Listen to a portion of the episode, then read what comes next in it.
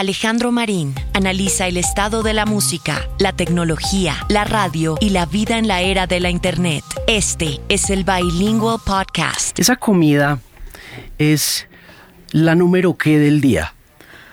No, la número tres. ¿Sí? Sí, la de la, la, de la merienda.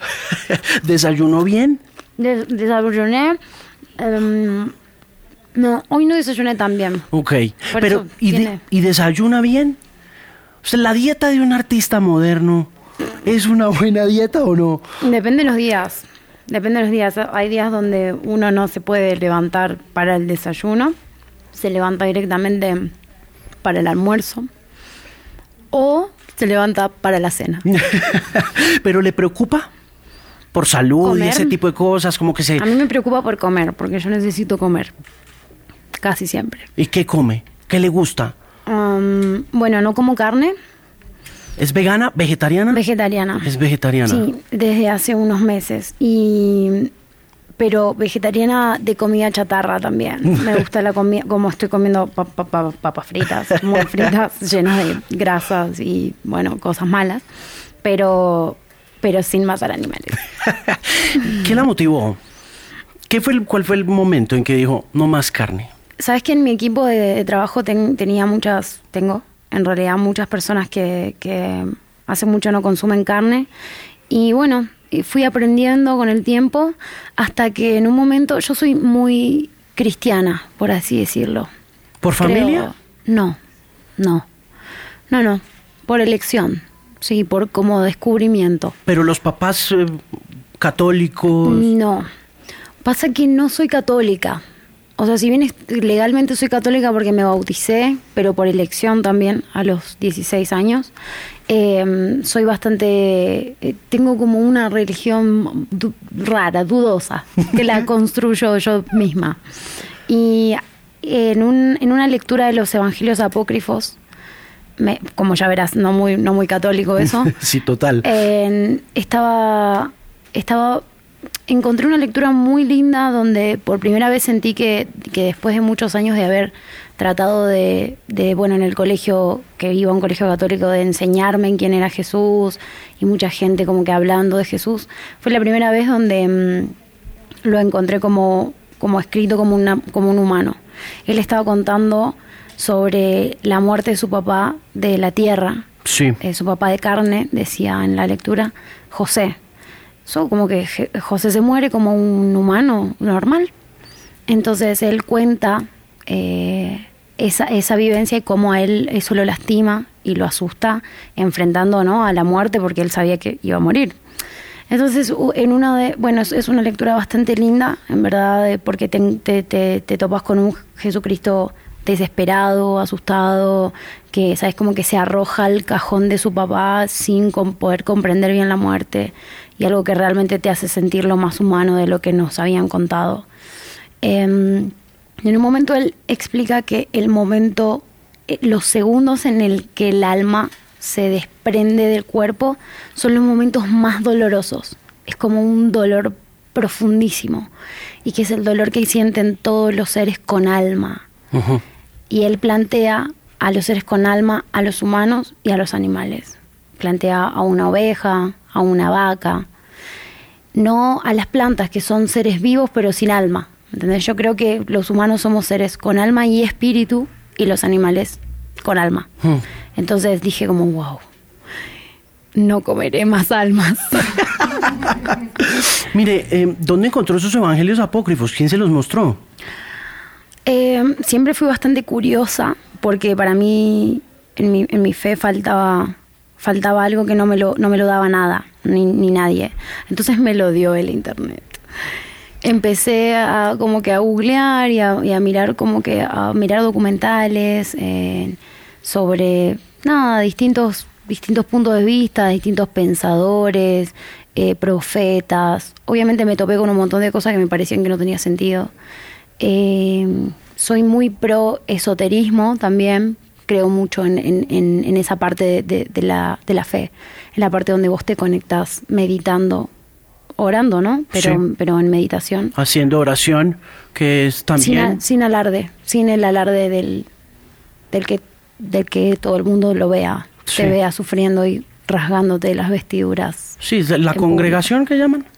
Ir a No te- misa. No tengo idea porque yo soy, soy tipo muy muy ignorante en, en- en terminología católica y todo eso, ¿viste? ¿Y por qué toma la decisión a los 16 voluntariamente de bautizarse? Porque a muchos nos bautizaron fue porque nos criamos en el catolicismo. Claro.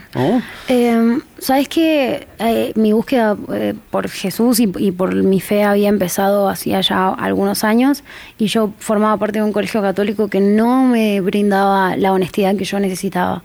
Ellos me enseñaban cosas que para mí estaban mal y, y eran perjudiciales para, para la gente que buscaba la fe. Hmm.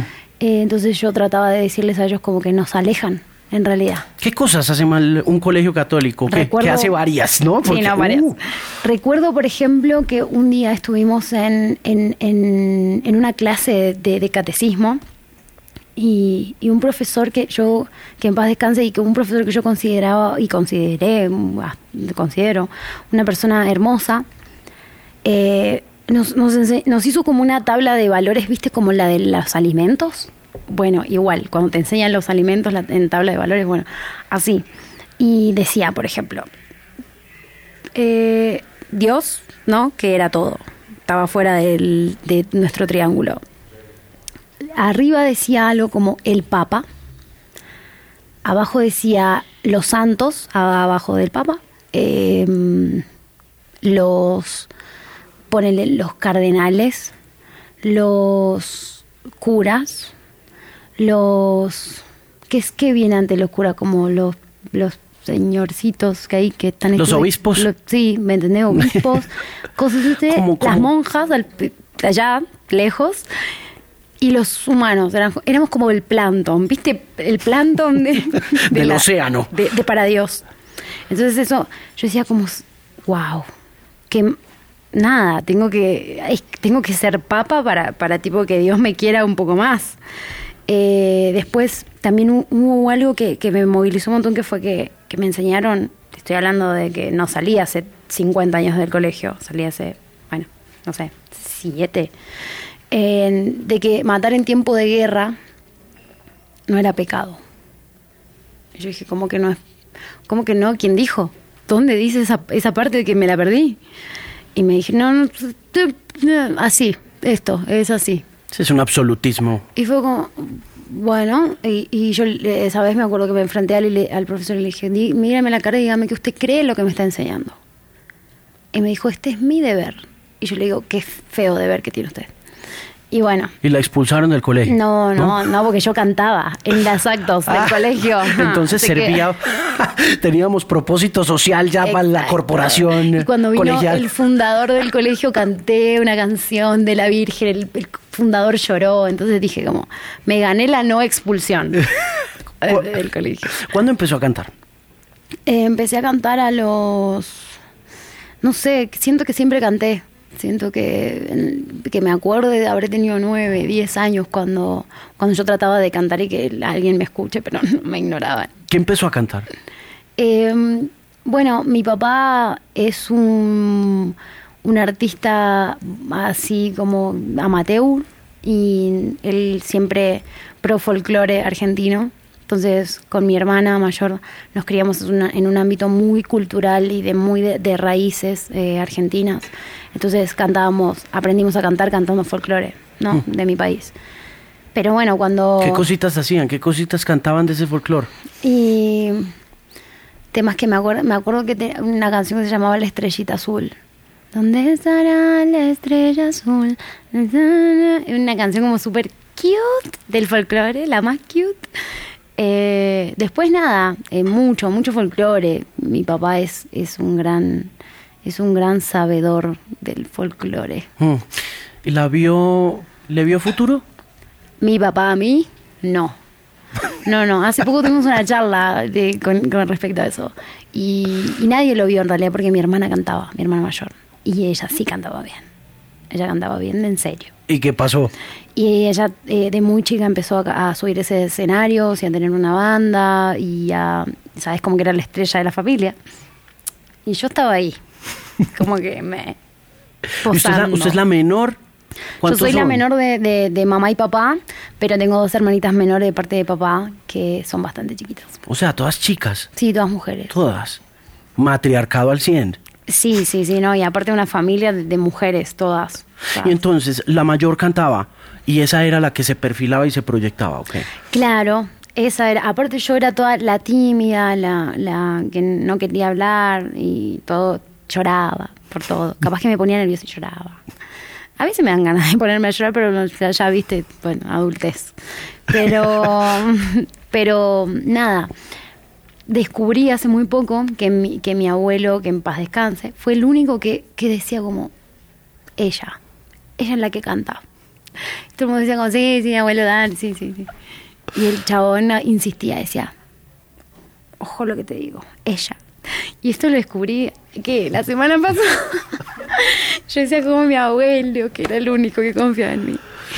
¿Y mm, en qué momento dice esto va pro? ¿Sabe? ¿Y en qué momento la hermana, la hermana se quedó cantando también o no? Mi hermana canta y sigue cantando, pero ella es DJ ahora. Eh, pero nada, su vida ha sido muy interesante realmente. Se ha mandado muchos, se ha metido en todos los problemas que se podía meter. Entonces, mientras yo eh, trataba de hacer música, como así toda, como en celibato musical, yo decía como no me voy a enamorar, no voy a hacer esto, no voy a hacer lo otro, no voy a hacer nada, voy a- solo voy a hacer música. No voy ¿Y a lo mirar, logró? No voy a no voy- lo logré. ¿No se enamoró? No. ¿Y no es esencial para una cantante y un artista Sí, enamorarse sí, sí, para poder hacer No, canciones? bueno, traté de evitarlo, ¿viste? Pero me pasé. no, no. Yo salí de joda y empecé todas las cosas que tienen que pasar. Pero, pero era como que para mí todo tenía un límite. Era como vivir, vivir un montón y que te pasen un montón de cosas. Y sí, como que servirte de esto como, como un vampiro de lo que te pasaba y lo- tus dolores y todo. Pero, pero siempre yo siempre le decía a todo el mundo, a mí nada ni nadie me va tipo a como que a, a poner una piedra en- o acá o a atarme a algo. Entonces, de momento me, queda, me empecé a quedar sola como un hongo porque todas mis amigas tenían sus novios y todo. ¿Y qué todo pasó así. ahí, cuando se ¿Y qué queda sola? ahí? ¿Y, y qué, qué pasó ahí? ¿Qué pasó? No sé qué pasó. Eh, yo est- estudiaba en la facultad, qué sé yo. Siempre había alguien que no tenía un novio. Sí, siempre. Em, ¿Qué la inspiraba? ¿Con, ¿Con qué cosas? Usted se encuentra en la internet, ¿no? Y empieza a averiguar y a investigar cosas y el mundo se le empieza a abrir y empieza a entenderse espiritualmente y a entender un montón de cosas. Me imagino que musicalmente también la internet. Sí, sí, por completo. En, en su momento, cuando yo tenía 12, 13, eh, había una sola, no tenía internet en casa todavía, tenía que ir al ciber. eh, y había una, un- un- una plataforma que se llamaba Ares, que de cinco canciones te descargaba 25 virus. Y, exacto. Y, y es, y yo, cuando descu- descubrí una canción, me acuerdo de reggaetón, que no sabía cómo buscarla, entonces vos po- ponías cualquier verdura y salían 25 cosas y las descargabas a las 25. Porque, Claro. no, y llevaba un CD donde grababa todo lo que descargaba. Después tomaba nota en mi habitación con un, con un pequeño ahí reproductor que me habían regalado. Y así conocí a todos los artistas eh, del género urbano. Eh, Sabes que por, por, por escucharlos. Eh, era muy difícil encontrarlos de otra manera. Era como, y, y por recordar las voces. Y decías como, ah, este cantó acá y cantó acá. Uh, allá dijo que se llamaba Yandel. Yandel, ya está, este es Yandel. Entonces, como que así, eh, si bien también consumí, obvio, lo que también era para mi edad, que eran como en la televisión cosas como más para niños, digamos, Hannah Montana. ¿Quién no escuchó Claro. Hannah Montana y cantó una canción de Hannah Montana?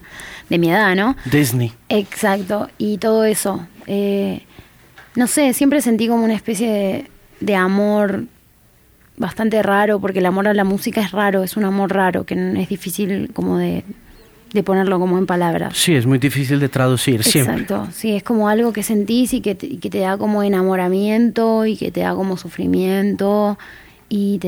Por eso se llama pasión, Exacto. ¿no? Es un poco por eso. Yo creo el latín, eh, el- la pasión viene del latín pasio, que significa padecer. Ah, la Ese- miércoles, con razón todo esto, la pucha.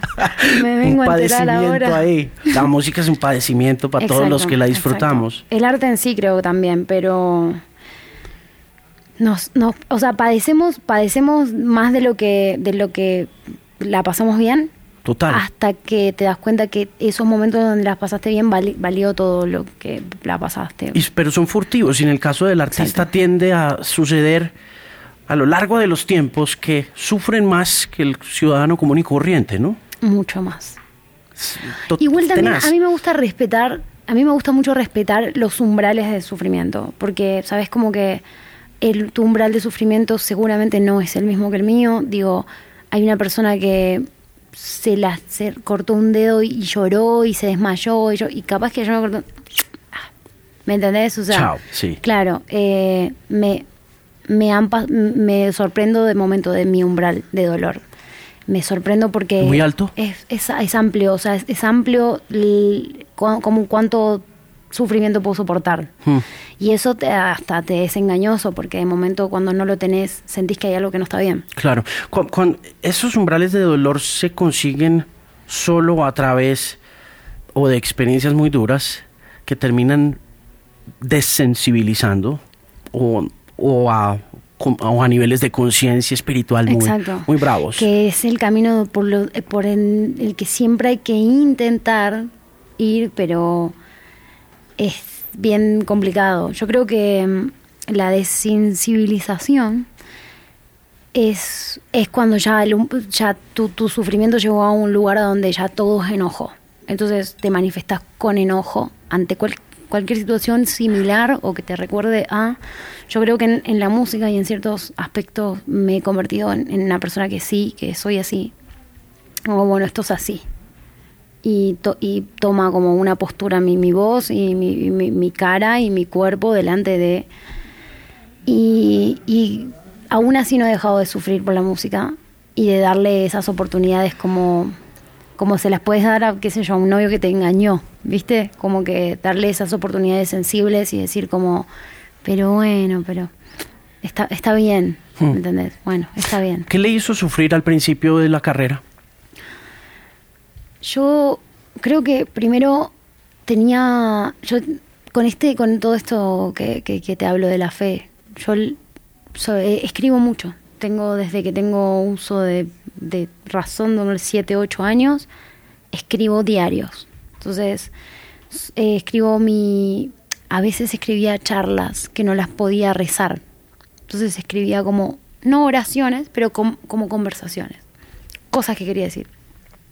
Y una de las más eh, como eh, célebres serían cuando yo me preguntaba por qué había dentro mío un deseo tan grande y tan y que, sabes, como que prendido fuego, era como una llama que me quemaba por dentro y yo miraba a mi alrededor y no tenía eh, no tenía recursos para nada.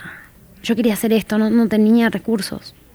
Para hacer eso que quería hacer tenía que viajar 80.000 kilómetros no había plata, no había cómo, no había, no me iban a dejar, no me iba. Entonces era todo un gran misterio para mí. Era por qué Dios quiere que yo tenga este sentimiento que, que, que me, sabes, como que me interpela em, si no tengo herramientas para concretarlo. Y fue una pregunta que me hice por muchísimos años. ¿Publicó eso? ¿En un blog? No. ¿En algún lugar? No, no, no. ¿Lo escribió a mano? Sí, a mano. ¿Sigue escribiendo a mano? Sí, sigo escribiendo a mano. ¿Cómo es su relación con un computador a la hora de escribir? ¿Escribe las canciones Bueno, a mano? No, a las canciones las escribo en el celu. Eh, yo creo que mis diarios son muy distintos a lo que a lo que yo canto. Son mucho más eh, están vistos desde otro lugar. Creo que si alguien encuentra un diario de esos va a pensar que yo tengo esquizofrenia. Sí. ¿Pero se ha hecho revisar de pronto? No porque alguien va a pensar que tengo esquizofrenia. Y eso puede ser un problema laboral, ¿sabes? Claro, sí, puede Lo ser un- dejemos ahí. un leve inconveniente. Sí, un. Em, ¿Tuvo miedo? de- Mucho. Sí, mucho. Ahora más todavía. Hmm. Creo que ahora es como que los momentos donde más miedo me, me dan las cosas. Porque encuentro mucha. Encuentro. ¿Sabes cómo? Ando. des- voy viendo cómo se desbloquean niveles de. De, de, de maldad. Mis niveles de insensibilidad, niveles de. deshonestidad. Y, qui- y quiero, y yo siempre tuve como esa obsesión por eh, controlar todo lo que me sucede y todo lo que sucede a mi alrededor y todo lo que siento y todo lo que hago y mis decisiones. Y cuando uno empieza a entrar a un lugar donde es más amplio, se te escapa todo y no sabes si estás con las personas que, que, que, que querés estar, no sabes si esas personas realmente son lo que vos pensás que son y, y son como un montón de problemas existenciales en los que tipo no puedes dormir, ¿me entendés? Hmm. Creo que ahora es un momento en el que sí, todo me da miedo y me da mucho miedo el, el daño emocional que, que, el, que el público puede provocar en nosotros. Eh, Sobre todo hoy en día. exacto. Es increíble lo que están expuestos. Nos fuimos a ver Foo Fighters eh, hace unos días, que tuvimos la suerte de, ver una banda tan grande en vivo y pensábamos, obviamente, inevitablemente pensar en Kurt Cobain. Yo decía, si Kurt Cobain hubiese nacido en esta época, dura lo que un pedo en una canasta. Dura lo que yo haciendo zumba, ¿me entendés? O sea, nada. nada. Sí. Porque en ese momento él estaba bastante, o sea, si te pones a pensar, estaba bastante lejos de ese, de ese odio. Nosotros estamos tipo, es como al paso a agarrar nuestro celular y mirarlo y que un calor te invade que no entendés, es otra de las sensaciones que hasta ahora no las he podido explicar mm. nunca. Es como un calor que te invade, que te empieza una taquicardia porque no sabes lo que estás sintiendo, si es dolor, si es tristeza, si es... Es un nivel de zozobra enorme y aterrorizante. si para uno que no es artista y maneja audiencias pequeñas, imagínate vos, hombre.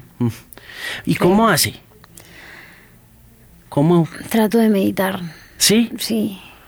Pero está muy en contacto con qué, con Instagram y ese rollo. O sea, ¿qué, qué tan eh, adicta es a, su propia a sus pequeños altares de la personalidad. Eh, trato de, no, no, de, ser lo, menos posible, ¿sabes? Como que Twitter es un lugar donde la considero una, la red social del odio. Entonces en Twitter me limito a ir, publicar algo y salgo, salgo como, como escapando. Corriendo. publiqué, listo, chau, listo, ¿me entendés? Twitter es la aplicación que más he eliminado de mi celular. Em, no, no leo los mensajes de, de, la gente, evito leer los comentarios, evito leer los comentarios de YouTube, ¿sabes? Como que me, me remito y trato todo el tiempo de remitirme al escenario y a la gente. Y ese es el amor que quiero y el amor al que estoy abierta a, recibir. Hmm. Hablando de miedos, eh, eh, ¿le produjo miedo la portada de Billboard? Vi esa portada y me pareció pues obviamente ver un fenómeno ahí. Y antes de entrar, cuando la vi acá sentada así como por de reojo por el, por por la puerta, em, pensé un poquito en eso, pensé como, ¿qué tanto miedo tendrá esta muchacha haciendo toda esta rueda de prensa y todo este rollo? ¿Y qué tanto pánico le puede producir a uno de repente estar en la revista Billboard? Aunque no de repente, porque finalmente eso es lo que termina uno como percibiendo, pero pues detrás uno sabe que hay un proceso y todo, pero es muy difícil de explicar también. Sí, Viste, yo siento que soy una persona que, que de una manera, mm, de alguna manera, en, en toda mi claridad mental y en toda mi, mi, coherencia, son cosas de las que no me doy cuenta muchas veces, como que, eh, que estuve, que esta semana hablé con, no sé, 15 medios y que eso puede provocar algo. Eso es la parte en la que no estoy pensando y, sufro de dos ataques de pánico cuando alguien me pide algo que no quiero hacer, por ejemplo, como no, no, me, no me cantás, no me saltás, me das una, una voltereta acá y yo... y empiezo como a entrar en, una situación donde no sé si llorar, reírme y no quiero, no quiero hacer esto. Sí, claro, no, pues es que... No quiero hacerlo. Y pensar en que no querés tratar mal a nadie, pero al mismo tiempo como... ¿Qué, me, qué me dijiste? ¿Qué? qué? Es muy, son encuentros emocionales muy fuertes. Las ruedas de prensa son encuentros emocionales conmigo. Yo llego a, mi cuarto y hago todo un análisis vital de lo que hice, de todo lo que sucedió. Sí. ¿Qué es lo que más le preguntan y qué es lo que más la cansa de ese proceso intenso? Um, me preguntan sobre, bueno, mi nombre, pero son, son cosas comprensibles. Eh, me preguntan sobre un episodio antiguo sobre Bad Bunny todo el tiempo y como que yo digo como, ¿really? No, ¿me entendés? Como, no sé, la gente hace preguntas. ah, una pregunta muy, muy loca. ¿Cómo se siente que tanta gente te quiera? o que tanta gente te escuche. Y si se siente mal, me imagino que estaría renunciando, allá colgándome algún, no sé, alguna cuerda. Son, son preguntas como muy obvias a las que no sé qué contestar. Hmm. Como con amabilidad, ¿no? Oiga, cuando comenzó, ¿dónde empezó a subir música? Cuando volvamos al tema de no tener herramientas, de no saber para dónde echar, de estar a kilómetros de ellas, ¿cómo entonces materializa el sueño? Mira, eh, yo, yo viví el proceso de donde el único lugar que había era la radio. Estuve cuando... cuando ¡Qué emoción! Sí. Ya no nos oyen. No, no es así. cuando me mm, empecé con, con la cumbia, eh, me, tuve mi segunda banda de cumbia en Argentina, tuvo como una especie de como de ahí, de decir como, ah, esto suena bien. Entonces me tocó hacer esto hace siete años atrás, ocho, diría yo, más o menos, sí, siete, ocho años. Eh, y ir de radio en radio, pero estoy hablando de un pueblo, de pueblos, o sea, norte de la Argentina, cerca de Bolivia, te estoy hablando de nada que ver con la capital, nada. O sea, sacate de la mente Buenos Aires. Provincia. Provincia real y, pueblo.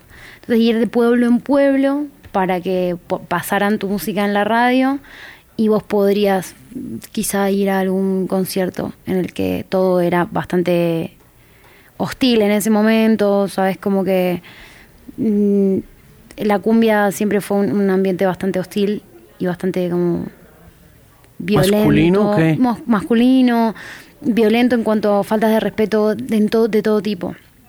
Pero siempre me sentí muy protegida con, mis compañeros, ¿sabes? como tenía una banda que tenía nueve músicos, hombres, entonces como que no corría mucho peligro de que me, sucediera algo.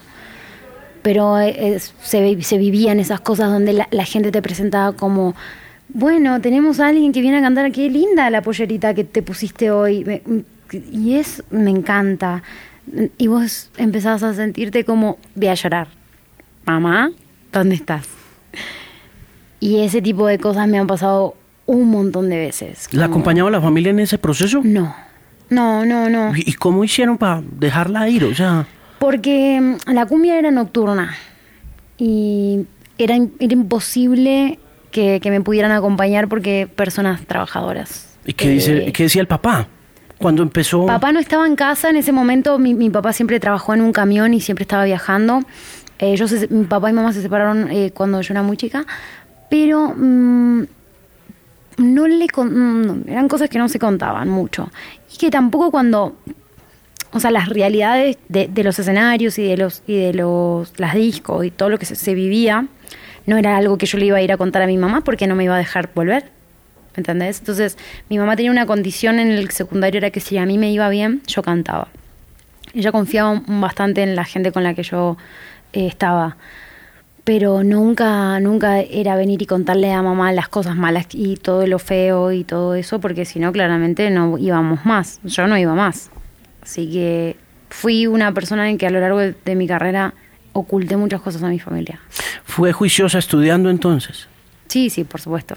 En el colegio no fue tan difícil, eh, en, la universidad tampoco.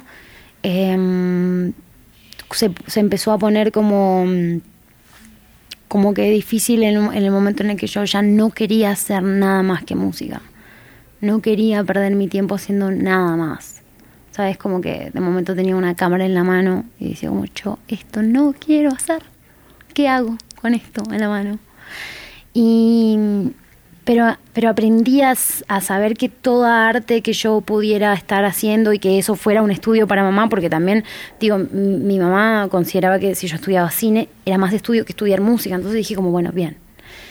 Y hoy por hoy es nada, fueron las bases que me hicieron filmarme mis propios videos, editar mis propios videos, saber cómo, sabes que saber todo, cómo, cómo manejarme sola. En un momento yo era em, mi empresa, era mi diseñadora gráfica, que también lo estudié, era, era mi, mi videógrafa, me, me filmaba con un pie delante mío y después veía cómo le hacía una magia eh, sabes como que todo, todo me sirvió para, para hacerle creer a la gente que yo tenía gente que estaba conmigo cuando solo estaba la cámara y yo y un micrófono en casa, sabes como que y la gente realmente creía. Entonces la primera vez que se acerca mi manager, él me dice, bueno, a ver quién es tu equipo, con quién trabajas, porque yo miraba mis redes y decía, esto está súper prolijo, estaba bien. Claro, yo me sacaba mis fotos, me sacaba fotos, me maquillaba, me pimpeaba todo así en mi departamento de Buenos Aires, me sacaba una foto, la super editaba,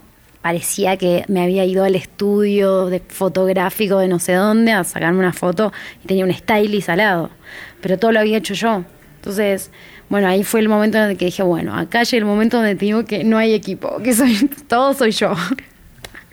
Todavía sigo escribiendo algunos press kits de, de mi propia prensa. Óigame, ¿y mm, a los cuántos años llega a Buenos Aires? A los 22. Ok. Esto, 22. es- esto es hace poco. Muy poco. Esto es hace poco. Sí, son tres años. Vea, ¿y qué encuentra de diferente después de haber sido de provincia tanto tiempo? ¿Qué es lo que más le choca? ¿O qué, qué es lo que- más difícil le parece? ¿O estaba preparada ya? Artísticamente siente... Sabes que estaba bastante desarraigada en cuanto a, a- a viaj- a viajar, porque yo ya venía de Jujuy, que es la provincia más al norte don- donde yo nací, a Tucumán, que era un- una provincia en el norte, pero un poquito más ciudad. Es como eh, ya había buses, eh, tenías que aprender a tomarte el bus de allá para acá. Entonces era una, un- fue una previa a Buenos Aires. Cuando llegué a Buenos Aires, no, no sé, tenía una cama y... ¿Dónde se quedó? ¿Dónde eh, era? Al principio me quedé en lo de una amiga eh, que, que me bancó por unos días hasta que me entregaron un departamento. Un departamento que, que me lo subvencionaba papá y mamá, eh, sobre todo papá, eh, porque le tocaba, viste, toda la adolescencia con mamá, papá le tocaba una ahí. y fue como con la, con la, mm, con la excusa de estudiar di- di- eh, diseño multimedia. Yo decía, esta es la carrera que quiero, le decía a mi mamá. Mentira. Yo quería ir a ver qué pasaba con la música. Cuando, cuando llegué, sabes como que aprendí a viajar dos horas en- y tomar 10 buses, dos trenes, 100 subtes, que son los, los metros. En- nada, me topé con, con- con que yo seguía siendo una persona distinta en una ciudad tan grande. Y seguía siendo. Y la gente se seguía dando la vuelta para mirarme porque había algo en mí que, que no era como el resto. Mm. Y eso fue una de las cosas que depositaron las ideas de cómo sigo siendo original en un lugar donde es, cin- entra 50 millones de veces mi pueblo. Mm.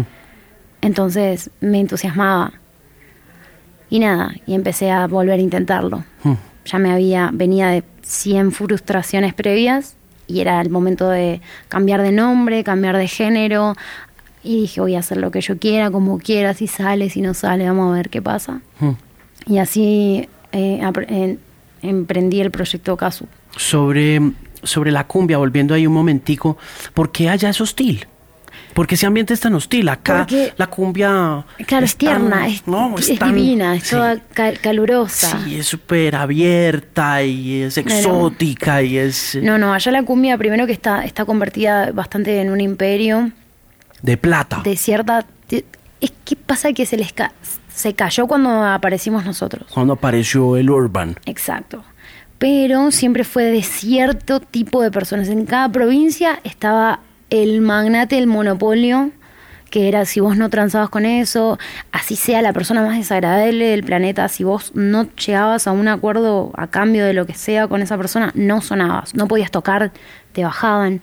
A mí me pasó. Yo, yo estaba en Tucumán y no me dejaron tocar en, en, en, un, en unos lugares la primera vez que tuve la oportunidad de irme a Buenos Aires. No pude ir, fueron, éramos cuatro bandas y fueron las tres bandas lideradas por varones y la mía no. A la mía fue la única que bajaron.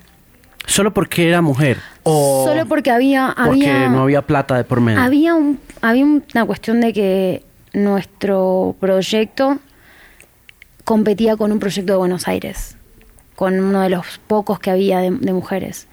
Y relativamente se veía un poco mejor logrado. Entonces nos, nos cortaron todo, nos cortaron todo.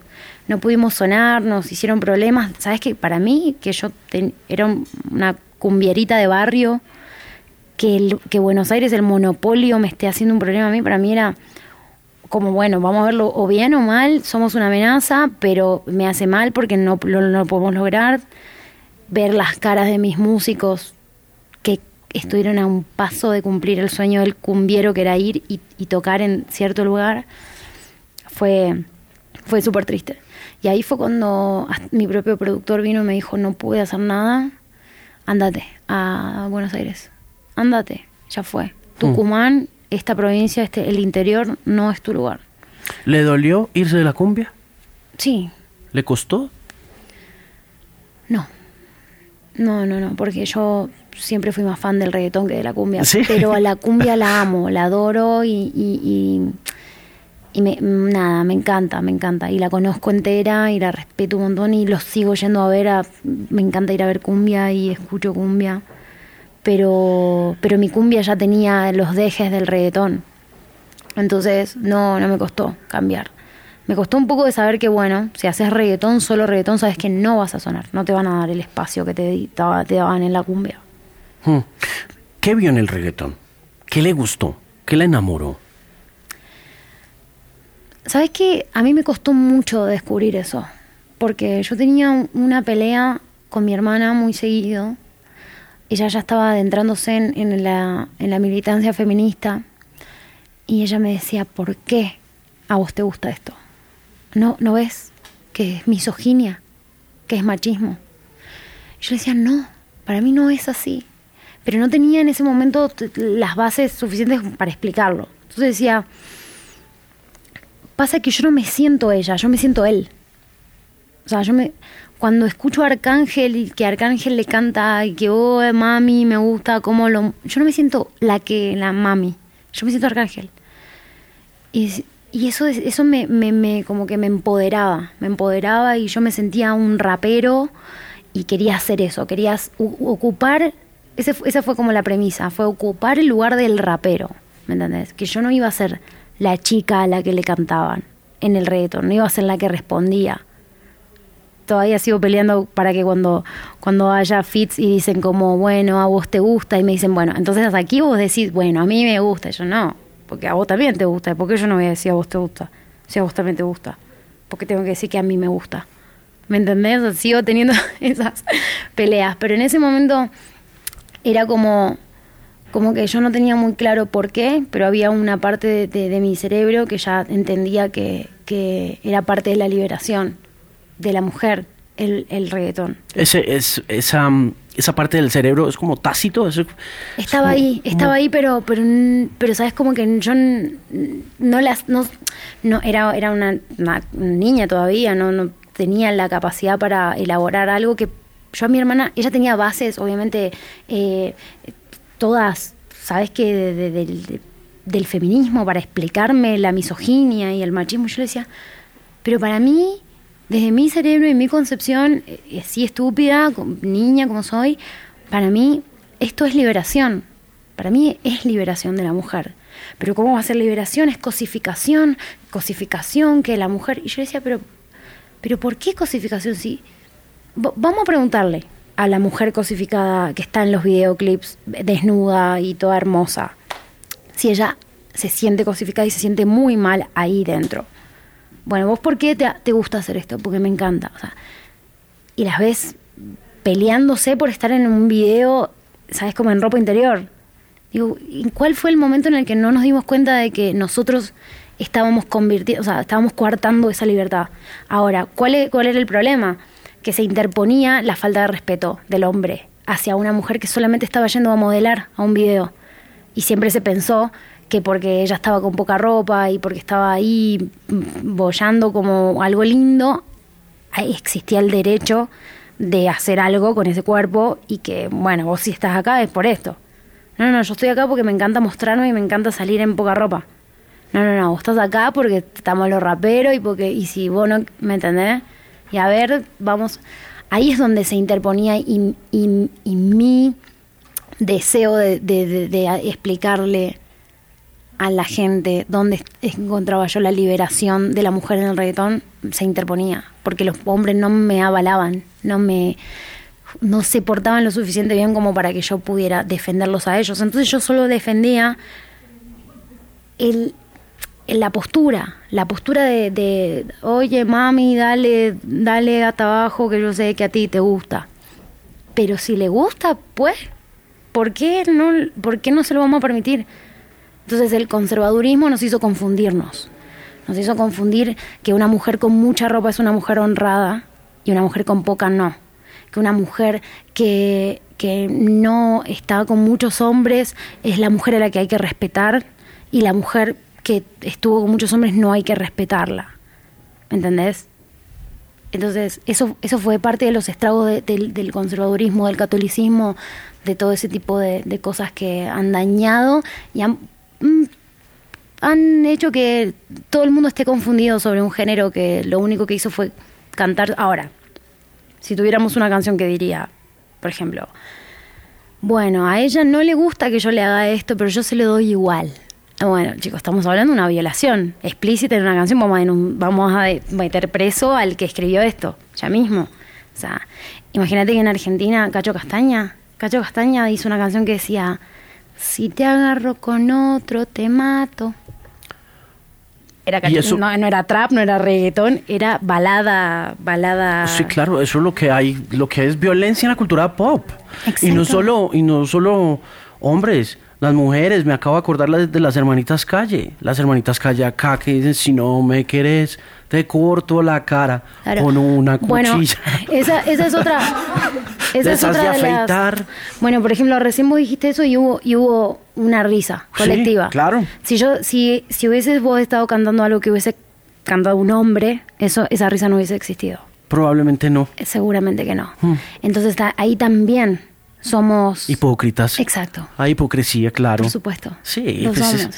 Entonces permitimos también que las mujeres eh, e- ejerzan la violencia porque obviamente que no se compara. Estamos hablando solamente liricalmente. Liricalmente, ¿sabes? Como que si, si ella, si ellos, si ella quiere cantar de, de- de, bueno, y yo lo engañé y bueno, pues qué. Y fue. Y bueno, está cantando sobre una mujer que, bueno, que es un poco traicionera, que sé yo, está hablando de ella de esa forma de le copa. Bien. Digo, somos muy hipócritas a la hora de juzgar las palabras, ¿sabes? O sea, yo hago trap y a mí me gusta decir un montón de cosas y la gente me considera muy feminista y muy empoderada y yo estoy diciendo lo mismo que dicen ellos, Hmm. en verdad. Entonces, sí hay mucha hipocresía y mucho mucha descomprensión en cuanto a la liberación y a la libertad. Yo soy Y a la música también, yo creo. En Argentina, ¿cómo les fue con el reggaetón? Porque es que la Argentina que me tocó a mí a los 20 era la Argentina de Soda. Yo fui el fanático de Soda Stereo y... Somos y- todos fans de Soda. y de toda esa tropa de rock en español. Que, Ah, no, no, nosotros somos el- la, la escoria musical de, de la humanidad en Argentina. Pero en toda parte, ¿no? Sí, ahora estamos, qué sé yo, está como que bueno, ahora todo el mundo nos comprende, qué sé yo. Como que y- intentan tolerar y... Claro, como que intentan. somos intentan. rock, rockstars y todo eso. Y, y bueno, y si las chicas hablan de empoderamiento, mm, mejor, obviamente, siempre mejor. Pero mm, creo que creo que sigue como que existiendo existiendo un prejuicio. No lo veo tanto en mi país.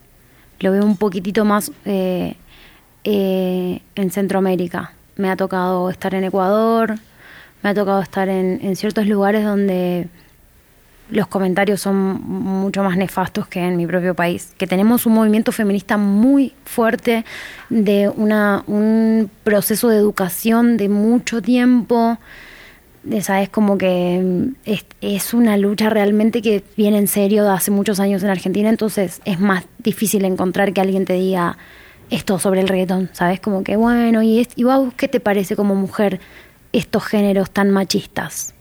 Y yo digo, bueno, decime dónde está el machismo para que hablemos de ese punto.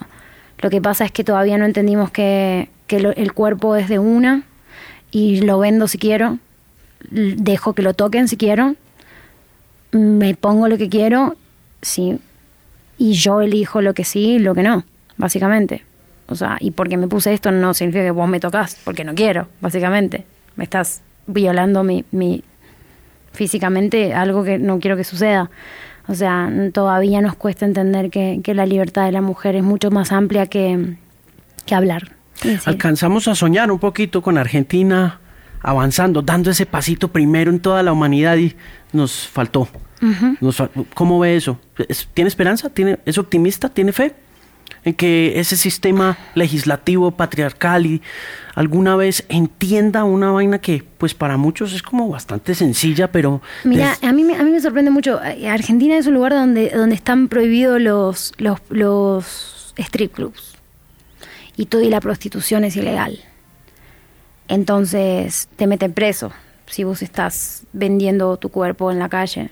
Como entonces eh, todo se convierte en, una situación de vulnerabilidad.